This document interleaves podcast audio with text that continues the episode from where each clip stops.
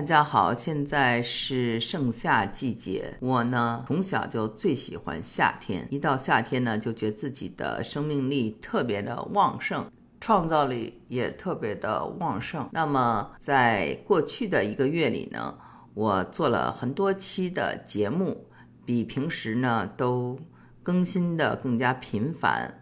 不知道大家都有没有机会找到这些节目？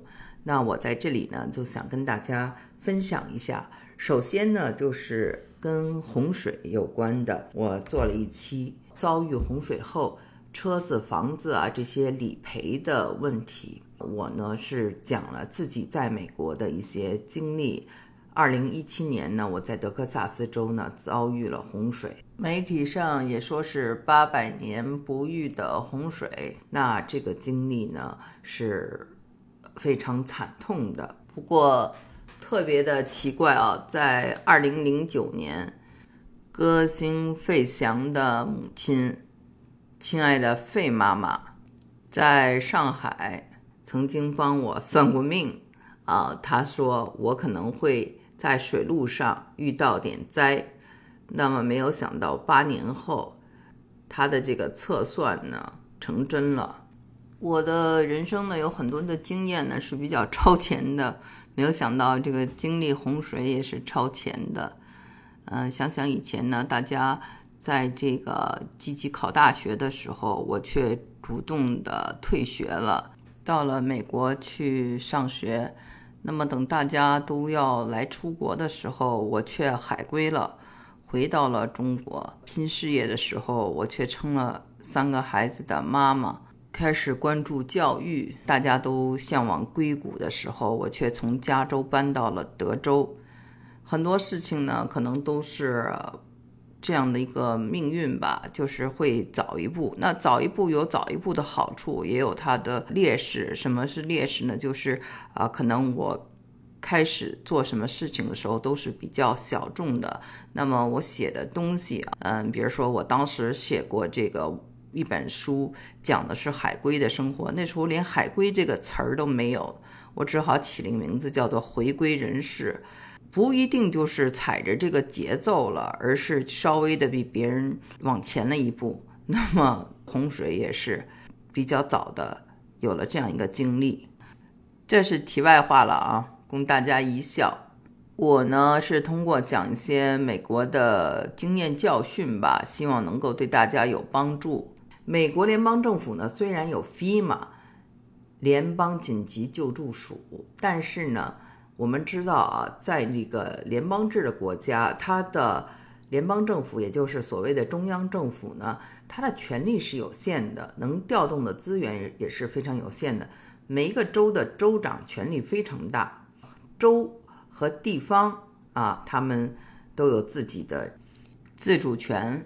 很多的决定权就在这些人手中，但是呢，德州呢，它呢没有 income tax，我们叫个人所得税，对吧？没有州税，所以呢，它的这个州政府没有很多的钱。那到了地方层面，我们知道德州是共和党的大本营，那共和党呢信仰的是小政府。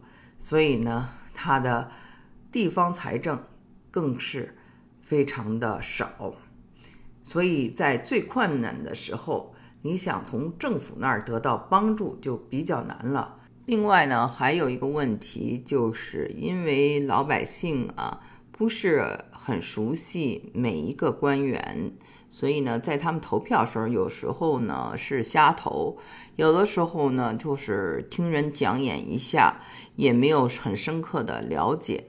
还有呢，就是有的人呢，他可能是很能干事，是一个知识分子，但是呢，他表现的可能让人觉得，嗯，不是那么的平易近人，也当选不上。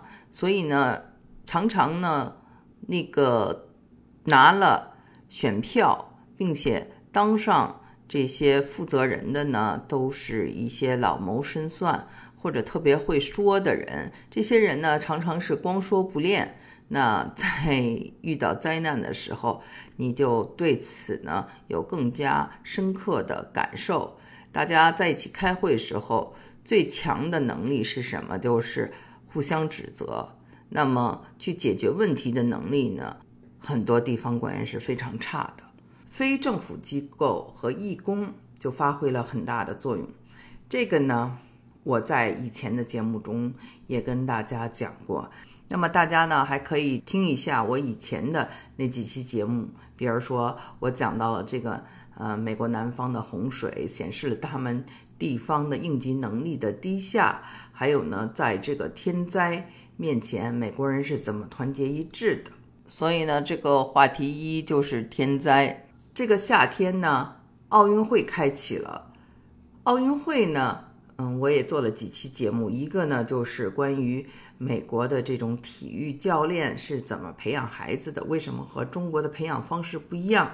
那么紧接着呢，这种培养方式其实呢也跟这个心理素质有关。那我最新又做了一期节目，是从呃美国的体操名将拜尔斯突然退赛，到呃奥运火炬手大阪直美发挥失常，然后再谈到郭晶晶。和王军霞特别有意思的是，拜尔斯呢，他退赛了以后呢，很多人骂他说没有全局观念，但是还有很多人啊特别的赞美他，认为他呢是活出了自我，而且呢是一个啊号召大家去关注心理健康的这么一个人，所以呢，这个对他的。评价呢，非常的两极化。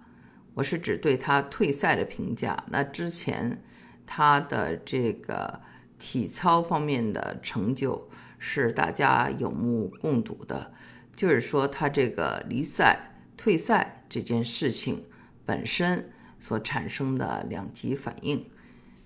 大家呢也可以跟我留言谈谈你们怎么看待拜尔斯退赛。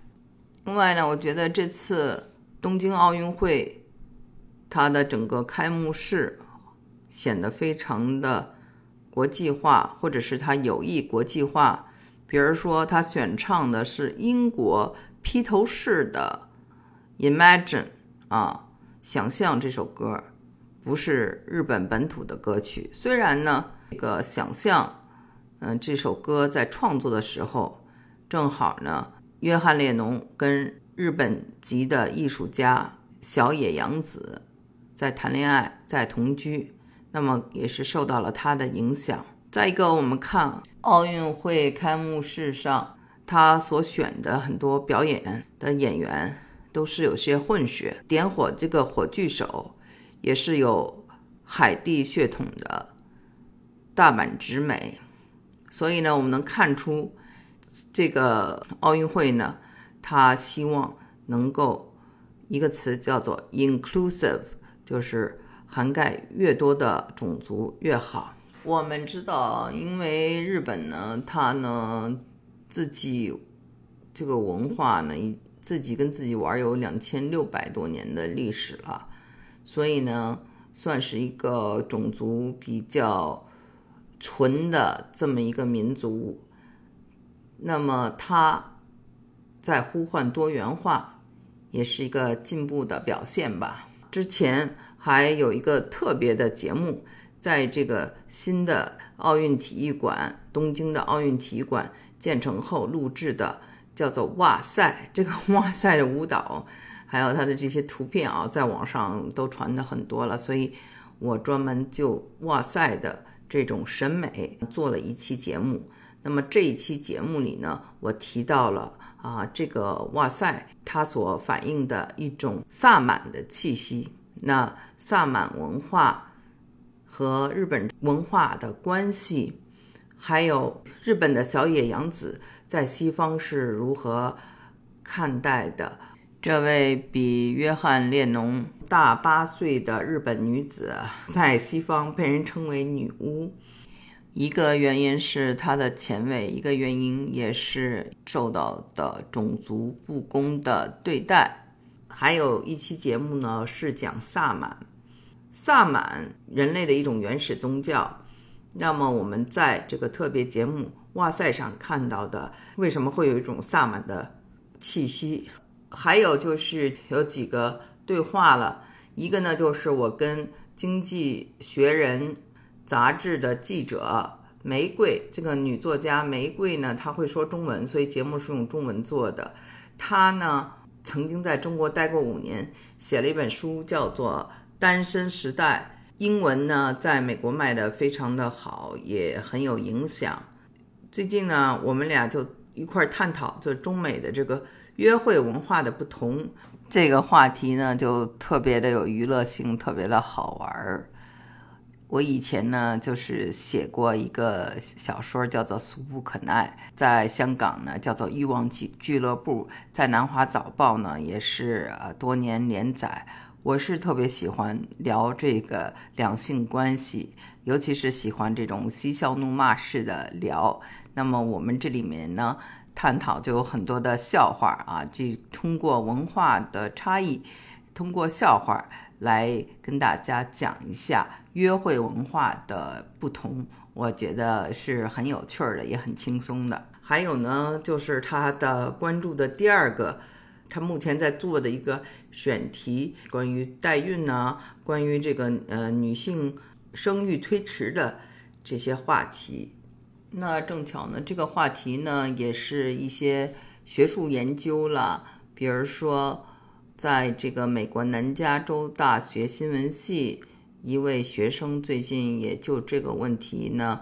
通过他的教授介绍采访我，因为我在二零零六年的时候在美国出版了一本呃小说，是讲这个海归啊，还有女性的非常自由开放和单身的生活。那之后，这些中国的女性是该嫁人的嫁人，该单身的还在做齐齐天大圣，那么生孩子的也改变了他们的生活方式。他们也想知道一个后续，那么我们就继续探讨这个关于生育推迟的话题。我的节目呢，里面还有就是几期是关于张纯如的，通过她的经历来谈啊移民的成功、移民的悲哀以及移民的心态。由于呢，他的自杀有很多的谜点，嗯，听了。他妈妈前不久的一个讲演，以及呢，跟他的这个大学时候的犹太裔的女朋友啊，进行了一次访谈，所以呢，我们就因此而引出了很多话题，包括移民心态，包括女性之间的友谊，包括嫉妒。现在呢，国家有教改，教改以后呢。大家呢要给孩子们减负，一些课外班呢、补习班呢就暂告一个段落。关于教育呢，一直是我最关心的一个话题，而且我专门做了一个专辑，是一个公开课，叫做《中美教育对比谈》。那么在更小的小孩，针对三岁以下小孩的这种呃培养呢。我也做了一个专门的专辑，叫做《中美育儿经》，所以呢，我在这个话题上花了很多的功夫。我发现，在毕业季的时候，美国的学校都是在小范围的表彰孩子，他们呢要尽量的避免一种攀比和一种嫉妒。所以呢，你看出学校在这方面呢也是动了脑筋的。所以呢，这个节目大家也一定要听。我也希望听了我这期节目的朋友能够给我留言，告诉我们还有哪些话题是你感兴趣的，或者你希望我能够深入讲一讲的，请你给我留言。也可以加入我的微信群，还有关注我的公众号“中美育儿经”和“中美漫谈”。我的微信群，请你加我们的助手 Lucy 李二零一六零五一六二，Lucy 是 L U C Y L I 二零一六零五一六二。